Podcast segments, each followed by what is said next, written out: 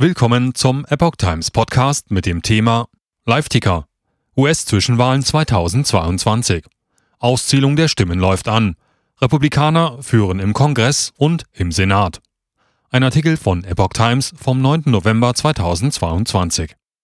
Die Stimmauszählung bei den US-Zwischenwahlen 2022 am 8. November könnte sich eine Weile hinziehen.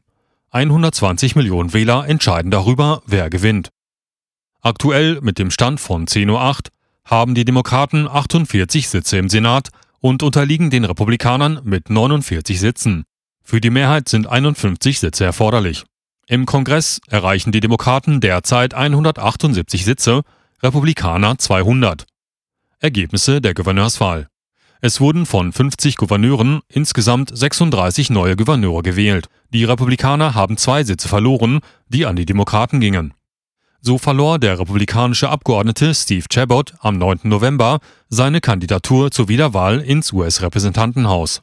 Chabot, der seit 1994 den ersten Kongressbezirk in Ohio vertritt, unterlag dem Demokraten Greg Lanzmann, einem ehemaligen Lehrer an einer öffentlichen Schule und Leiter einer gemeinnützigen Organisation. Chabot ist ein ausgesprochener Trump-Anhänger, der die FBI-Razzia in Trumps Haus in Mar-a-Lago kritisiert und sich gegen ein Amtsenthebungsverfahren gegen Trump ausgesprochen hatte. Neuaufteilung der Bezirke wirkt sich zum Vorteil für die Demokraten aus. Eine Neueinteilung der Bezirke hat den Demokraten im ersten Kongressbezirk einen Vorteil verschafft. Der neue Bezirk umfasst Cincinnati und Teile der westlichen Vorstädte. Nach den alten Grenzen des Bezirks hätte Trump im Jahr 2020 einen Vorsprung von drei Prozentpunkten gegenüber Präsident Joe Biden gehabt. Nach der Volkszählung 2020 wurde die gesamte Stadt Cincinnati in den ersten Bezirk verlegt, was sich zum Nachteil für die Republikaner auswirkte. Der oberste Gerichtshof von Ohio hat die neue Kongresskarte bereits abgelehnt, weil sie gegen die in der Verfassung des Bundesstaates verankerten Regeln zur Verhinderung von Wahlfälschungen verstößt. Allerdings wird die Karte bei der aktuellen Wahl immer noch verwendet, da die Kandidaten bei den Vorwahlen bereits mit der neuen Version gewählt wurden. Gouverneurswahl in Arizona liegt Kopf an Kopf. In Arizona trudeln die Stimmen immer noch ein. Noch ist es zu knapp, um einen Gewinner des heiß umkämpften Gouverneursrennen in Arizona zu benennen. Nach Auszählung der Stimmen von rund 49 Prozent der Wahllokalen um 22.45 Uhr Ortszeit in Arizona lag die demokratische Gouverneurskandidatin Katie Hobbs mit etwa 170 Stimmen noch vor der republikanischen Gouverneurskandidatin Carrie Lake. Nach Angaben des Maricopa County Board of Supervisors bestand der Großteil der abgegebenen Stimmen jedoch aus Wahlzetteln, die bis Freitag eingegangen waren. Republikanischer Senator gewinnt in Tennessee. Der Republikaner Andy Ogles, ein Befürworter von Donald Trumps America First Agenda, hat sich im Bundesstaat Tennessee gegen die demokratische Senatorin Heidi Campbell durchgesetzt. Nach Angaben der Wahlbehörden des Bundesstaates erhielt Ogles mehr als 123.000 Stimmen oder 55,9 Prozent, während Campbell etwa 93.000 Stimmen oder 42,3 Prozent bekam. Wir alle haben gesagt, wir wollen unser Land zurück und heute Abend haben wir es uns genommen, sagte Ogles in seiner Siegesrede. DeSantis hat mit großem Erfolg gewonnen. Auch der Republikaner Ron DeSantis konnte im US-Bundesstaat Florida bereits einen großen Erfolg einfahren.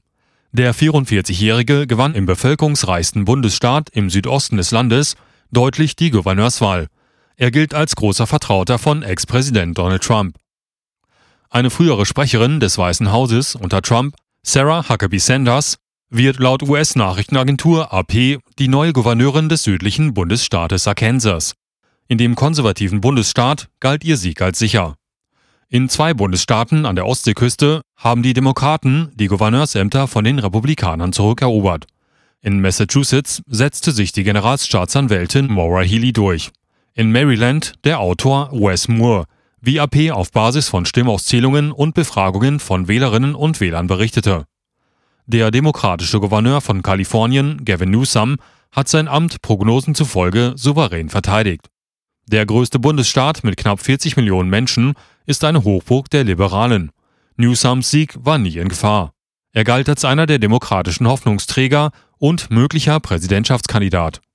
Auch im Bundesstaat New York bleibt die Demokratin Kathy Hochul laut Prognosen Gouverneurin. In Texas wurde der republikanische Greg Abbott wie erwartet als Gouverneur wiedergewählt. Der Demokrat Josh Shapiro wird Prognosen zufolge neuer Gouverneur des US-Bundesstaates Pennsylvania. Der Staat gilt als ein sogenannter Swing State, in dem die Wähler mal die Republikaner und mal die Demokraten bevorzugen.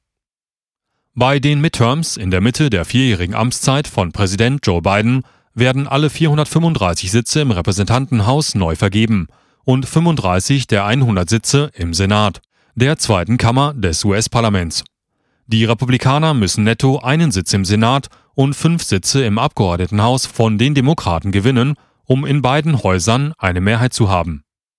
Erobern die Republikaner eine oder beide Kongresskammern, wird der Demokrat Biden ab Januar keine größeren Gesetzesinitiativen mehr durchsetzen können. Außerdem stehen ihm und seiner Regierung in dem Fall parlamentarische Untersuchungen bis hin zu Amtsenthebungsverfahren bevor